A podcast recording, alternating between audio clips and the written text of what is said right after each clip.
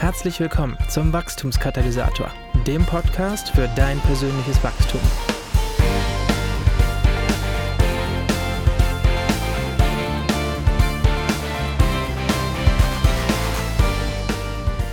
Hiermit melde ich mich nach mehr als einem Jahr Pause mit der Episode 55 des Wachstumskatalysators bei dir zurück. Ich freue mich, dass du mir heute dein Ohr leist und beim Neustart meines Podcasts mit dabei bist.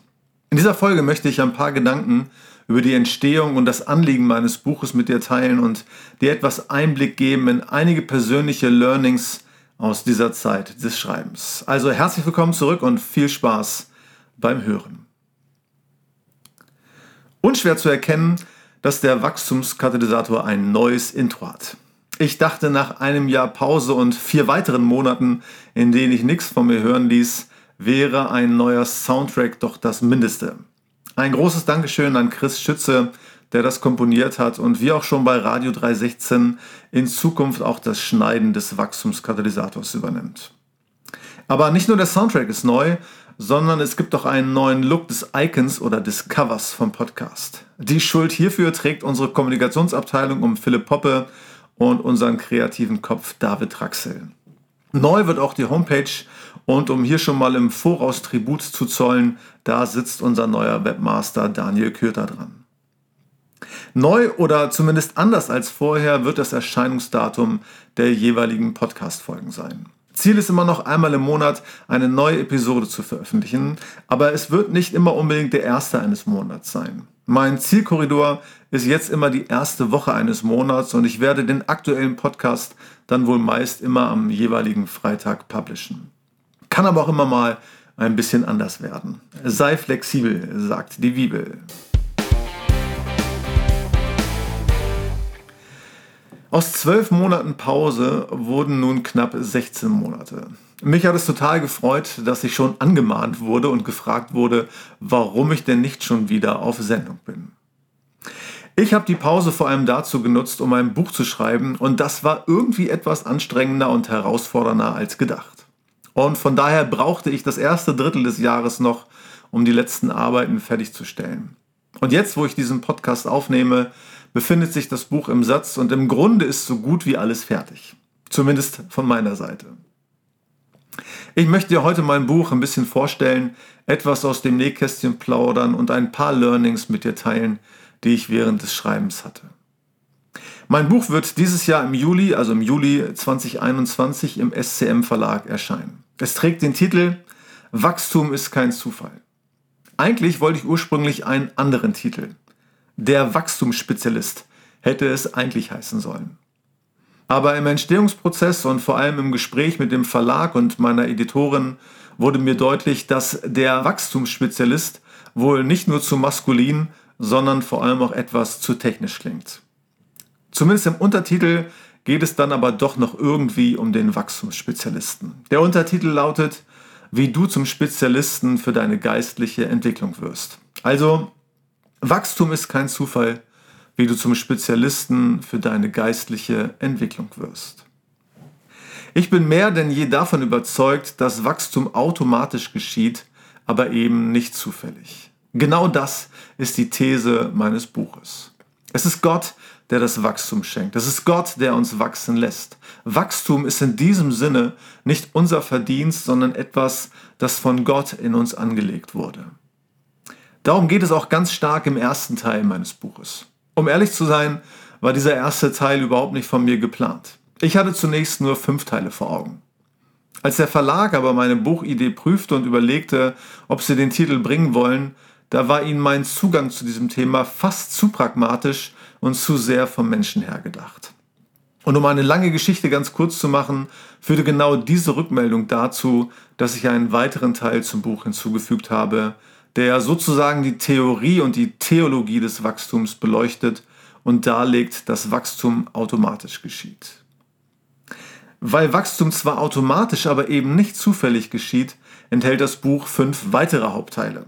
Und neben den vier Kapiteln des ersten Teils geht es in 29 weiteren Kapiteln um all jene Dinge, die man selbst tun kann, um das geistliche Wachstum zu triggern und Sorge dafür zu tragen, dass Gott uns wachsen lässt. In einer Zeit, wie wir es gerade leben und in der viel über Viren und ihre Ausbreitung äh, gelernt werden kann, wünsche ich mir, dass mein Buch ein Wachstumserreger ist. Ja, Christen sollen nicht nur verstehen, dass Wachstum kein Zufall ist, sondern lernen, was der relativ kleine, aber entscheidende Beitrag zur geistlichen Entwicklung ist. Die fünf Hauptteile des Buches, die Wachstum erregen sollen und die fünf Themen, die man fokussieren darf, wenn man wachsen will, lauten wie folgt. Erstens Bibel, zweitens Reflexion, drittens Beziehungen, viertens Verantwortung und fünftens Gewohnheiten. Ein gesundes und stetiges geistliches Wachstum benötigt diese fünf Elemente. Finden diese Dinge ausreichend Berücksichtigung, schenkt Gott Wachstum, findet persönliches Wachstum statt. Wachstum hat mit der Bibel zu tun, mit Reflexion, mit Beziehungen, mit Verantwortung und mit Gewohnheiten. Jedes einzelne Element wirkt katalysatorisch. So gesehen ist Wachstum dann kein Zufall. Wer ein grundlegendes Verständnis und weiterführende Kompetenzen im Bereich Bibel, Reflexion, Beziehungen, Verantwortung und Gewohnheiten entwickelt, der wird zum Spezialisten seiner geistlichen Entwicklung. Im Buch habe ich viele der hier immer wieder im Podcast beschriebenen Methoden und Techniken hm, ja noch einmal verschriftlich und auch etwas ausführlicher beschrieben. Damit es aber nicht zu pragmatisch ist oder sich wie ein kaltes Handbuch zur geistlichen Entwicklung liest, erzähle ich im Buch auch viele persönliche Geschichten. Ich erzähle davon, wie ich mich unsterblich in die Bibel verliebte, was ich meinen Mentoren zu verdanken habe, wie ich beinahe aus dem Dienst ausgeschieden bin oder welche Gewohnheiten ich so praktiziere. Vor allem aber berichte ich immer wieder von den schmerzhaften Situationen und Stationen meines Lebens und davon, was sie mit mir gemacht haben, aber auch, was sie nicht mit mir gemacht haben. Wenn ich den wenigen Glauben schenken darf, die den Inhalt des Buches bereits jetzt kennen, das sind neben den Leuten beim SCM Verlag auch andere geistliche Leiter, die das Buch im Sinne eines Vorwortes endorsen und bewerben werden, dann ist Wachstum ist kein Zufall, eine gute Mischung aus biblischen Grundlagen, praktischen Tipps und persönlichen Geschichten. Den Großteil des Buches habe ich übrigens während des Lockdowns im Frühjahr 2020 geschrieben, bis in den Sommer hinein. An fünf Tagen die Woche habe ich in den frühesten Morgenstunden an dem Manuskript gearbeitet. Uns muss ja alles zum Guten mitwirken, sagt die Bibel. Und ohne Flachs, ohne Corona und den Lockdown hätte ich es wohl nie geschafft, das Manuskript zu schreiben und fertigzustellen. Wenn das Buch im Juli erscheint, sind wir wahrscheinlich alle geimpft, hoffe ich zumindest. Aber Corona wird die geistliche Landschaft immer noch prägen. Ich glaube nicht, dass unser Gemeindeleben schon wieder so aussieht wie in der Zeit vor Corona. Und ohne selbstherrlich klingen zu wollen, aber ich glaube, dass mein Buch sehr gut in diese ganze Corona-Zeit passt. Denn die Betonung liegt dann darauf, wie jeder Einzelne die Weichen so stellen kann, um auf Wachstumskurs zu bleiben. Wenn Corona uns Pastoren eins gezeigt hat, dann sind es unsere Schwachpunkte. Wir haben lange Zeit einfach nur Gottesdienstbesucher, aber keine Jünger gemacht. Unsere Gemeinden sind numerisch gewachsen und die Besucherzahlen sind mancherorts in die Höhe geschnellt, aber sind wir auch in die Tiefe gewachsen und als Nachfolger von Jesus? Wachstum ist kein Zufall, legt den Fokus wieder mehr auf die persönliche Lebensgestaltung und den auch zu Corona-Zeiten zu steuernden Part der Jüngerschaft.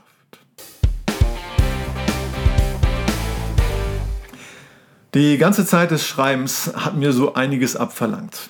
Ich habe das ehrlich gesagt total unterschätzt. Ich wusste, dass mich das zeitlich herausfordern würde, aber ich hätte nie gedacht, was ich in dieser Zeit alles lernen oder zumindest erkennen würde.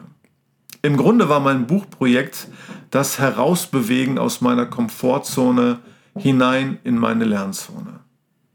Ich habe eine harte Lektion in Sachen Eitelkeit und Stolz erhalten.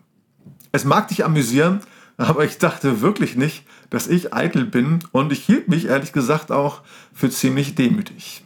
In Demut machte mir bis dato also keiner was vor.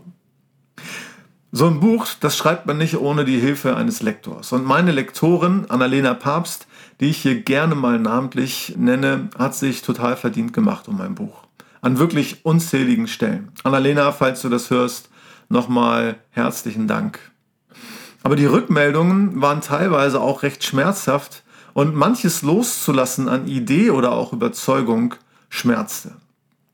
Ich habe mich als Pastor, Theologe und Leiter, als Autor sowieso genau hinterfragen müssen.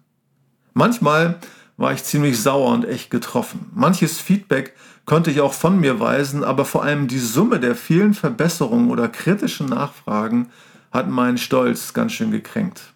Und ich habe erkannt, dass ich keinesfalls so korrigierbar und lernbereit bin, wie ich dachte, vor allem wenn das Feedback von Leuten kommt, die deutlich jünger sind als ich. Außerdem wurde mir oder wurden mir meine Schwachpunkte immer wieder sehr bewusst. Ja, das sind vor allem meine Ungenauigkeit, die Vermeidung von Detailfragen und mein immenses Tempo.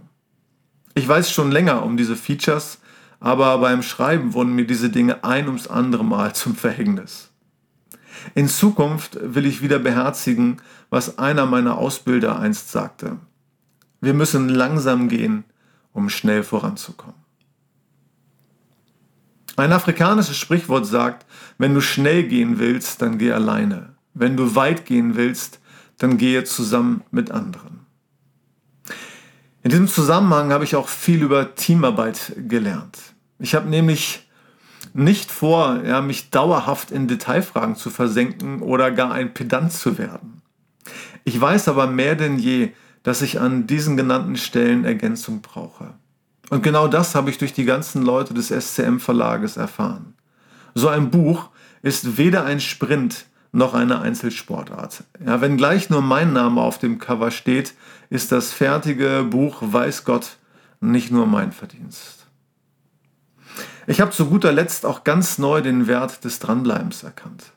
Manches im Leben, auch im Leben mit Jesus, bleibt unerreicht, weil wir nicht dranbleiben. Ein Buch zu schreiben war seit mehr als 15 Jahren ein Traum von mir. Ich hatte es auch schon mal versucht, aber mein damaliges Manuskript taugte einfach nichts. Das hat damals erst eine Lektorin bemerkt und ich dann irgendwann auch. Aber ich wollte oder konnte den Wunsch, ein Buch zu schreiben, nie ganz loslassen. Mag sein, dass hier etwas mehr mein Geltungsstreben oder mein Narzissmus eine Rolle spielt, als ich bereit bin zuzugeben. Aber tatsächlich verspreche ich mir von meinem Buch mehr als äh, Ruhm, Erfolg oder Geld. Ja, mir geht es darum, dass Christen die beste Version ihrer selbst werden wollen und werden können. Ich träume davon, wie aus spirituellen Gnomen geistliche Riesen werden und mehr und mehr Menschen äh, sich entwickeln, ja, die Jesus zum Verwechseln ähnlich sehen. Aber dafür, so lautet mein Learning, braucht es manchmal den unerschütterlichen Glauben und einen unermüdlichen Einsatz, um wie in meinem Fall den Beitrag zu leisten, den ich leisten kann oder vielleicht auch leisten soll. Dranbleiben zahlt sich also aus. Das ein weiteres Learning. Wenn du jetzt bis zum Schluss dieser Episode drangeblieben bist, dann zahlt sich das auch aus. Für mich zumindest. Für dich vielleicht auch ein klein wenig. Im Juli erscheint das Buch und kann ab dann im Buchhandel erworben werden. Mich würde es tierisch freuen, wenn du hier und da etwas Werbung machen könntest für das Buch. Wenn es soweit ist, ja, dann vielleicht bei Insta oder bei Facebook die entsprechenden Beiträge teilen oder weiterleiten. Vielleicht indem du das Buch selber kaufst oder an geeigneter Stelle auch rezensierst. Und falls es dir gefällt, also das Buch, es dann vielleicht auch zu kaufen um es an andere weiter zu verschenken oder so. Obwohl es mir nicht ums Geld verdienen geht, kann man mir auch etwas Gutes tun, wenn man das Buch direkt bei mir bestellt. Statt der ca. 2 Euro pro Buch bekomme ich dann etwas mehr, wenn ich euch das Buch direkt verkaufe. Man kann das Buch persönlich bei mir vorbestellen und zwar ab jetzt und ich würde euch dann auch eine kurze Widmung oder so ins Buch schreiben, als kleines Dankeschön quasi. Für eine Vorbestellung einfach eine formlose E-Mail an markus.schmidt.316.de. markus.schmidt.316.de. Gut, Knut. Das war's, Lars. Bis später, Peter, euer Markus.